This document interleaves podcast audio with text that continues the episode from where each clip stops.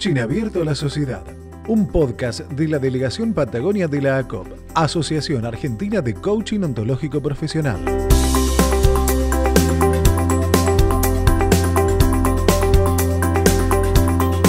En este espacio que es el del CAS, el coaching abierto a la sociedad, y tenemos amigos que presentar, coaches, voces que se suman, pero antes voy a darle la bienvenida a Susana de la Serna. ¿Cómo estás, Susi? Bienvenida, ella es nuestra líder en la Patagonia del CAS. ¿Cómo estás?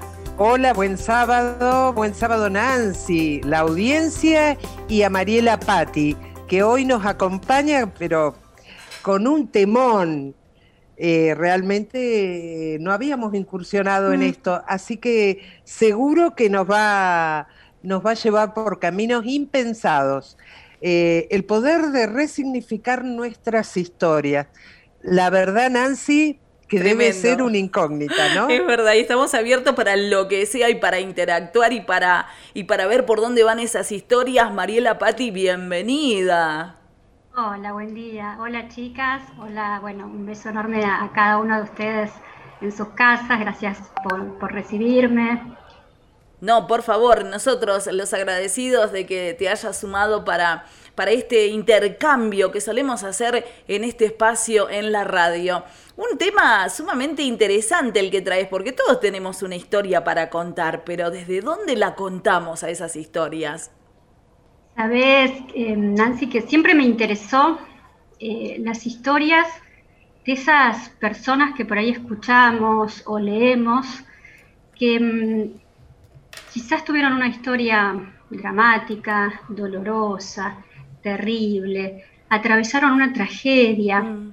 y pudieron resignificar sus historias y hacer que de eso emerja algo bueno, algo constructivo para ellos o poniéndolo al servicio de otras personas, de alguien más. En un principio pensaba, bueno, ¿no? Son personas únicas, quizás eh, tienen un don especial. Lo que ellas lograron, yo no podría hacerlo, ¿no? Pero con el correr de los años, con el correr del tiempo, muchas miradas y aportes también desde el coaching ontológico, que es lo que hoy les quiero traer, les quiero regalar, con el deseo de que esto quizás haga una pequeña diferencia en sus vidas, es algunas herramientas como para eh, poder mirar nuestras historias de forma nueva, de forma diferente y quizás dar algún pequeño pasito para empezar a generar acciones nuevas que nos lleven a un lugar de mayor posibilidad o de bienestar. Qué bueno. Susi, ¿ya tenés lista la primera de las preguntas como para meternos de lleno con todo? Sí, la tengo, porque escuchando estaba pensando en una que hicieron las colegas, ¿cómo gestiono mis interpretaciones para empoderarme? Les traigo um, un cuento. Eh, los invito a jugar un ratito, ¿no? A conectar con nuestras niñas, niños, nuestros adolescentes calculo que ustedes lo conocen y muchas personas de, la audiencia también, y es eh, el cuento de Cenicienta. Por ahí aquellos que no, no han escuchado nunca, es la historia de un hombre que queda viudo, tiene una hija, la hija se llama Cenicienta, él vuelve a formar pareja, ¿no? Se, se, vuelve a casar, esta mujer tiene dos hijas que pasan a ser la madrastra y las hermanastras de Cenicienta, y, le hacen la vida muy imposible a Cenicienta, ¿no? Tiene que limpiar, cuidar de la casa, los quehaceres, atenderlas, ¿no? Eh, un estilo de, servidumbre. Y ella es muy, muy bondadosa, ¿no? Y asume este espacio y sigue con su rutina y siempre está ahí como em, cantando y siendo cada vez como más buena o devota para eh, integrarse y seguir, imagino, ¿no? Construyendo este espacio familiar. Hay una gran fiesta en este pueblo donde vivía, como todos los cuentos, sucede en algún lugar, en algún momento de la historia, había una vez. Hay un príncipe que le llega el momento de, casarse, tiene que elegir a su princesa, entonces convoca un baile al que invita a todas las doncellas del pueblo, entre ellas las hermanastras de Cenicienta, y ella querría ir, se entera de esto, pero eh, no puede acceder. llorando, eh, no sabemos bien cómo, mágicamente aparece una hada madrina. Bueno, le concede su deseo, le eh, transforma sus ropas viejas en, un vestido, ella va a la fiesta, conoce a este príncipe fantástico, bailan. Bueno, y la historia ¿no? Sigue. Tras dos o tres pasos más, ella se reencuentra con el príncipe, se casan y viven felices por siempre. Ah, las invito si quieren a suspirar incluso. Y colorín colorado. ¿Se termina el cuento? Em, me parecía interesante, como primero, em, tomar eh, registro de que este es el cuento contado por Cenicienta, mm. ¿no? ¿Cómo por ahí sería este mismo cuento, esta misma historia, si el relato lo trajera, por ejemplo, la, madrastra? Hmm. Y ahí les pido ayuda a ver si alguna... bueno, acá yo te agrego de, movida. Si yo fuera la madrastra, ¿qué estaría pensando? Eh, Cenicienta y mis hijas cuándo? Quizás Cenicienta no, no corresponde, eh, ya que ella hace tareas eh, diferentes y mis hijas están preparadas para esto. Aunque mi observador de este siglo XXI no me permite pensar así, ¿no? Eh, realmente mis creencias no, no me van a limitar. ¿Qué decís vos? No, quizás, bueno, qué suerte que que encontré un hombre para, no sé, rehacer mi vida, pero qué pena que tiene una hija. Ojalá, ¿no? Hubiera estado solo, ojalá hubiera estado eh, soltero. Y estamos acá como jugando un poco con distintos puntos de vista, interpretaciones, perspectivas. ¿Qué pasaría si este mismo cuento lo, cuenta el papá de Cenicienta, ¿no? Y, Sí, me toca ser el padre. Por ahí diría, no sé, en un comienzo, qué bueno que encontré una madre para mi hija, por ejemplo. Eh, qué feliz que tenga dos hermanas, que ya no va a estar solita. Eh, pensando en la historia, ¿no? Y en, las características de ese padre. Eh, no alcanza a ver todo lo que le pasa a Cenicienta, o sea que más allá de eso no puede, no puede ver. Eh, pero sí, eh, yo creo que se va con todas las positivas, eh, todas las, todo lo positivo, para sin imaginar cómo puede, cómo transcurre la historia. Gracias, chicas, por, por sumarse a este juego. Podríamos seguir, ¿no? Pero como primer rescate del cuento, porque a veces cuando vemos las cosas afuera, podemos reconocerlas más fácil que en nuestras propias vivencias o en nuestras propias historias. Esto de el relato único. A veces nosotros estamos inmersos en una historia y observamos una parte, quizás recordamos ciertas cosas sí y ciertas cosas no, algunas marcadas por la emoción, que se graban más fuertemente en nuestra memoria, en nuestro cuerpo. Entonces, eh, uno de los principios en los que fundamenta el coaching, es esto de que vivimos en mundos interpretativos. No sabemos cómo las cosas son, solo sabemos cómo las observamos o cómo las interpretamos. Esto como un primer punto de partida, ¿no? Cuestionarnos el, el relato oficial, cuestionarnos lo que por ahí llamamos verdad y desde ahí empezar a abrir miradas. Susana, tenías algo para preguntarte, vi levantar la mano. Sí, nuestras colegas preguntaron, ¿vivimos nuestras creencias como únicas? En línea con esto que vos traías antes, también lo de las creencias, es el otro rescate que me parecía interesante del cuento, ¿no? ¿Cuántas creencias, por ahí cuántos mandatos eh, familiares, sociales, culturales, estaba inmersa la protagonista del cuento y en cuántas estamos nosotras, ¿no? Y cada uno de nosotros como personas que mm, nos atraviesan por todos los espacios todo el tiempo y hasta que no las podemos ver, hasta que no las podemos em, traer a nuestro lenguaje, observar, están, como decimos, como en transparencia, ¿no? Hacemos cosas que por ahí ni siquiera sabemos de dónde vienen, si las elegimos, eh, si nos fueron dichas. Entonces, también esto de cuestionarnos eh, determinadas formas de hacer para entender si las elegimos, si no son útiles, quizás no fueron útiles en un momento, a nuestra familia, a otras personas, en otras culturas, cosas que en determinado contexto funcionaron, quizás hoy para nosotras ya no es tan útil. Mm. Por ejemplo, esto de los debe, debería, tengo, tendría como mujer en una sociedad, ¿no? En su momento casarse, tener hijos, ocuparse de la casa, ¿no? O como varón, yo pensaba en este príncipe, ¿no? Que, que va al rescate, digo, tendría esas inquietudes, tendría otros sueños, ¿no? ¿Cuál era su camino? Entonces, como esto de, las creencias, las creencias se ven en nuestras acciones, hmm. ¿no?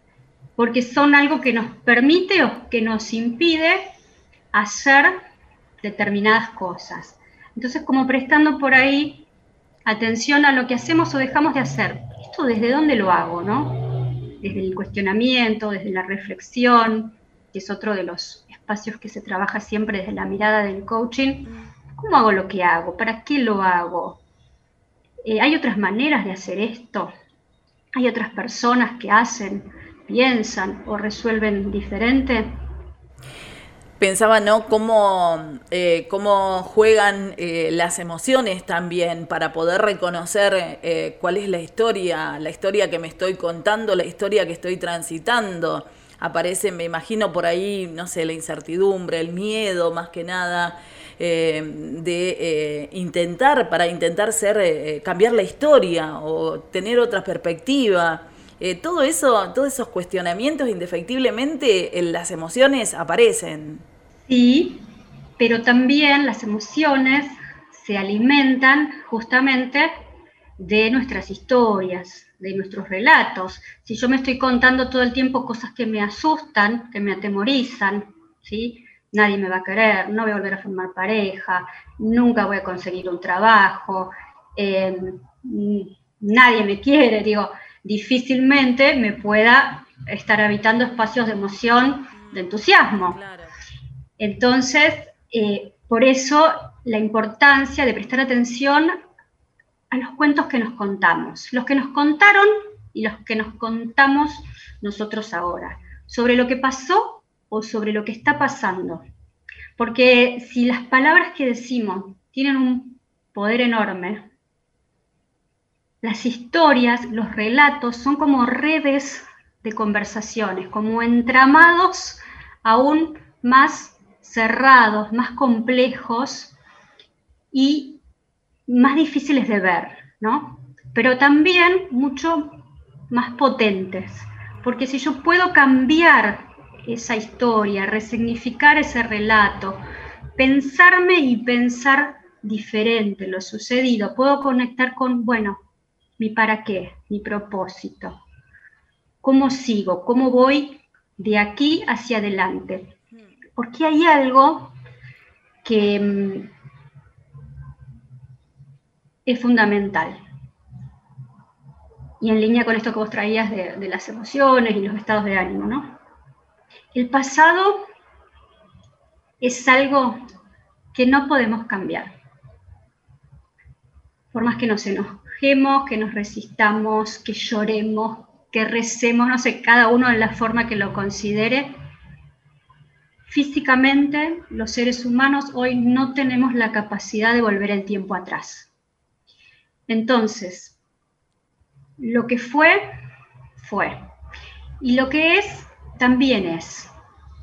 Si yo invierto mi energía, mi tiempo, mi esfuerzo, mi pensamiento, mis emociones en algo que no puedo cambiar, en resistir, en algo que, realmente es imposible hoy, estoy perdiendo de utilizar todo esto para reconstruirme, rediseñarme, ¿no? Ir para mejorar mi vida hoy, ir para adelante con una nueva historia, ser el guionista de mi vida, construir una nueva película, ¿no? Y esto es lo que te conecta con la vida, qué es lo nuevo, qué es lo que puedo generar hoy distinto, ¿no? Wow, pensaba en eh, Perdón, perdón, perdón. Eh, justo interrumpí porque venías eh, contando algo y pensé inmediatamente en esto de ser protagonista de repente. cuando modificás esa historia, podés ser eh, la protagonista indiscutido de esa, de esa nueva historia. Sí, yo creo que mm, hay muchos espacios donde no podemos elegir ¿no? Las situaciones, los contextos, lo que el otro hace, lo que sucede. Pero nos convertimos en, protagonistas o en hacedores, ¿no? De cómo hago lo mejor que puedo con esto que hay. Esto es lo que sucede. Bueno, ¿cómo resuelvo frente a lo que sucede?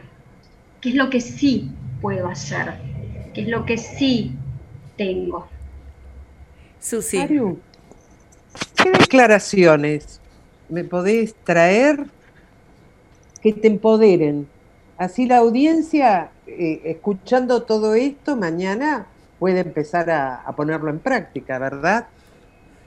Sí, porque también esto de, que si yo no estoy tratando de cambiar todo el tiempo algo que no puedo, me resiento, ¿no? Y ahí aparecen historias de resentimiento. O quizás por el contrario, puedo cambiar algo, pero como estoy bloqueada con lo que no puedo, me pierdo de ver los espacios donde sí puedo y me resigno. Cuando puedo hacer algo, puedo conectar con, mi poder. Y, y esto me lleva a un espacio, quizás si puedo aceptar lo que fue, y no puedo cambiar de paz. Y si puedo descubrir lo que todavía puedo hacer, lo que sí puedo cambiar, dónde puedo construir, reempezar. Ambición, pero ¿no? de hacer mi vida mejor, eh, el espacio que, que, habito, mi familia, mi comunidad, ¿no? esto que decimos, dejar el mundo un poco mejor que cuando lo encontramos. Y para esto es fundamental, primero, antes de esto que vos traías sobre las declaraciones, una diferencia que me parece que a veces nos trae mucho dolor a las personas, que confundimos aceptar con aprobar.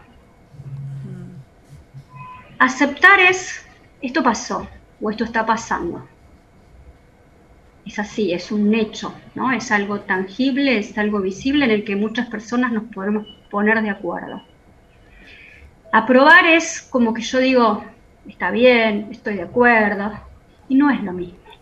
Yo puedo aceptar una situación y estar en paz con eso que pasó y desde ahí elegir esto. ¿Qué voy a hacer? Voy a decir no. Esta historia a mí no me daña más. No. Este pasado yo lo sigo cargando en la mochila. No. A vos no te quiero más en mi vida porque juzgo que hiciste un daño. O puedo decir, sí, me elijo a mí, sí, elijo salir hacia adelante, sí, elijo ver nuevas posibilidades, sí, elijo pedir ayuda, buscar oportunidades, reconstruir mi vida, rediseñarme, reciclarme, reinventarme y empezar de nuevo. Quizás em, tenga que agradecer y conectar con, ok, aún con este dolor, aún con esta pérdida, aún con esto que pasó y no lo elegí, agradezco esto. ¿no? Lo que sí tengo, lo que sí logré, quizás hasta el haber sobrevivido en circunstancias complejas, ¿no? Pienso en, alguien que a lo mejor nos está escuchando y, cuán poderosa pueden resultar estas palabras eh, que estás trayendo que estás trayendo ahora, como siempre digo, con que uno nos esté escuchando y le haga sentido algo de lo que estamos haciendo, lo que estamos charlando, ya nos damos por, nos damos por, por hechos. Susi, ¿querías traer algo más? No, para nada. Esta última reflexión, mm. Mariela, ha encerrado un montón de preguntas que teníamos, como eh, el decir basta o, dónde vivían los miedos, mm. eh, etcétera. Eh, realmente te agradezco porque lo has podido traer de una manera tan prolija y clara que, bueno, el coaching trata de esto, ¿no? El coaching ontológico, constructivista y sistémico. Yo no sé si tenés algo más, Mariela, para redondear. La otra declaración fundamental es la del amor.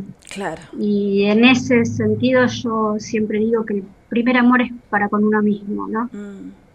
Eh, si podemos declararnos amor a nosotros, quizás a un otro, ¿no? Mm. Porque he escuchado muchas historias donde a veces es por un hijo, para un hijo, ¿no? Para un papá, para un amigo, para la sociedad, para el mundo, un acto de amor y de generosidad que podamos anclar nuestra resignificación de la historia.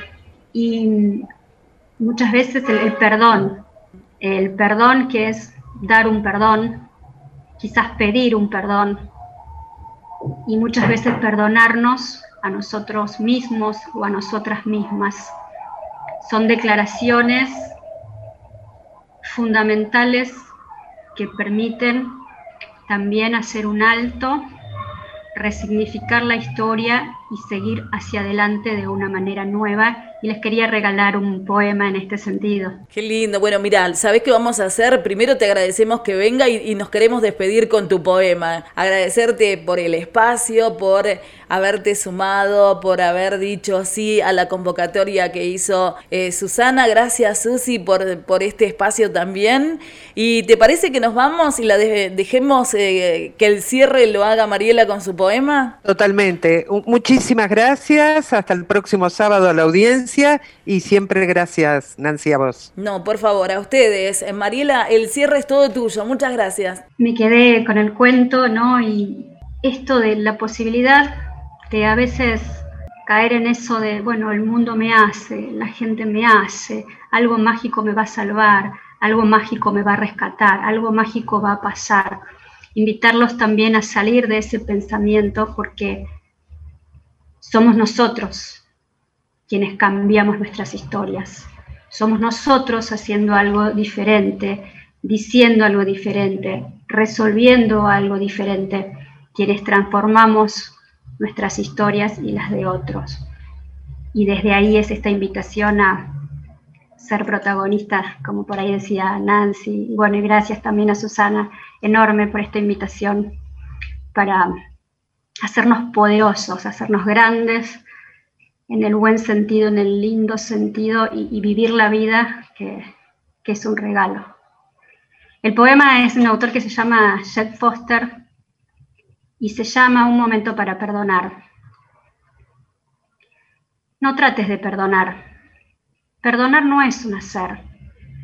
Simplemente acepta que este momento es exactamente como es en este momento. Y el pasado fue como fue.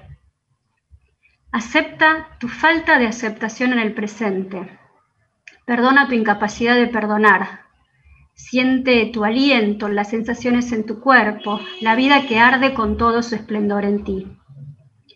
Todos están dando su mejor esfuerzo, incluso cuando parezca que no es así. Todos están soñando o teniendo una pesadilla, luchando con un dolor que quizás nunca llegues a entender. No tienes que tolerar sus acciones. Tal vez tú no seas capaz de despertarlos. No tiene que gustarte lo que ha sucedido. Simplemente suelta la ilusión de que pudo haber sido de otra manera. Tú eres diferente ahora de todos modos. No te enfoques en algo sobre lo que no tienes control.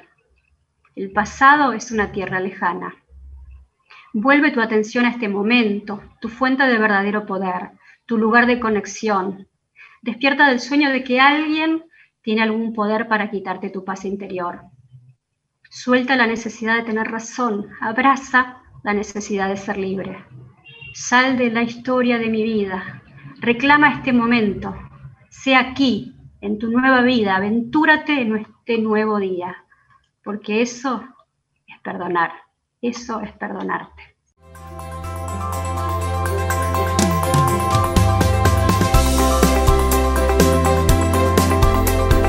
Coaching Abierto a la Sociedad, un podcast de la Delegación Patagonia de la ACOP, Asociación Argentina de Coaching Ontológico Profesional. Si te gusta este podcast, compartilo con quien vos quieras y ayúdanos en la difusión del coaching ontológico profesional de Argentina. Podés encontrarlo en Spotify, Google Podcast, iVoox y otras plataformas de podcast. Soy Cristian Devia, locutor, periodista y coach ontológico profesional y te espero en el próximo capítulo.